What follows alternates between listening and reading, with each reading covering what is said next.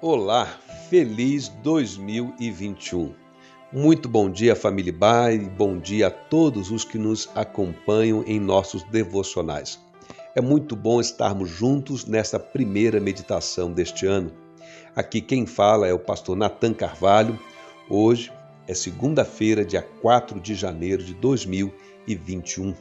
Você está escutando o devocional inspirativo da Igreja Batista, Avenida dos Estados, em Curitiba, Paraná.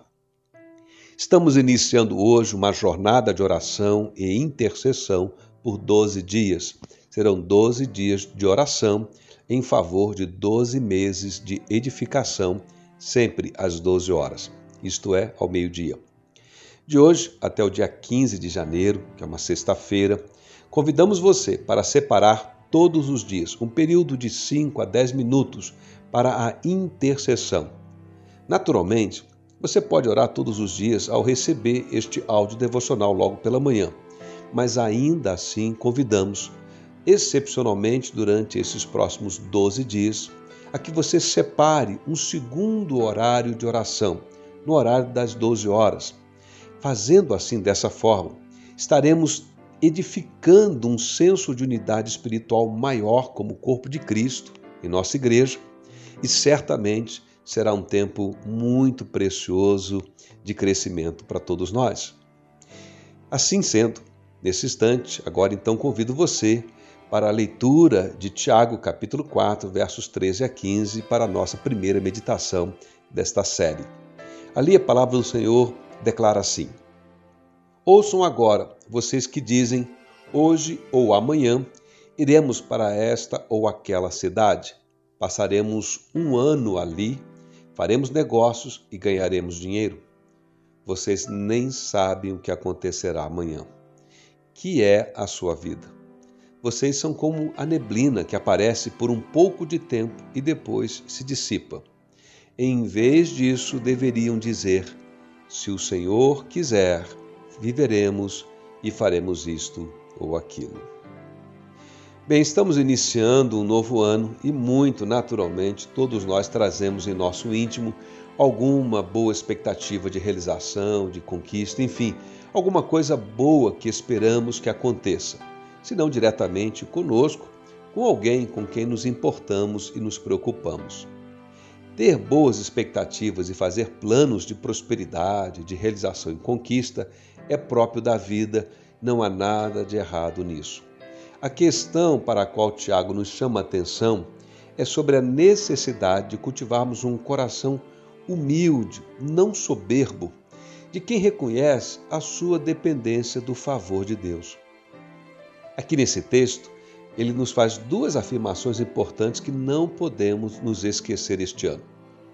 Primeiro, ele nos lembra que não temos controle de tudo na vida. Nós não sabemos o que o amanhã nos reserva, por melhores que sejam os nossos planos. E esta certamente é uma lição que aprendemos duramente no ano que passou.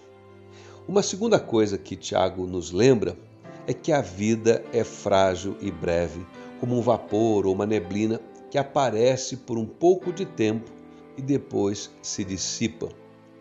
Bem, diante desses dois fatos da vida, Tiago nos faz a recomendação de dizermos, como se fosse uma filosofia de vida: se o Senhor quiser, viveremos e faremos isto ou aquilo. Certamente essa recomendação de Tiago não é para ser feita de forma mecânica.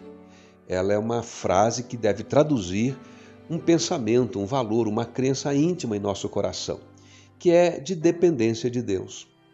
E depender de Deus não é algo ruim, não é algo que deva gerar algum tipo de ansiedade em nosso coração e fazer-nos perguntar: será que será que os nossos planos vão dar certo? Será que eu posso desejar coisas boas? Será que isso não é arrogância? Não, veja bem, a dependência de Deus não deve inibir sonhos, o desejo de realizar grandes coisas. E de fato, como já foi dito por alguém, é, Sonhe coisas grandes, porque você tem um Deus grande.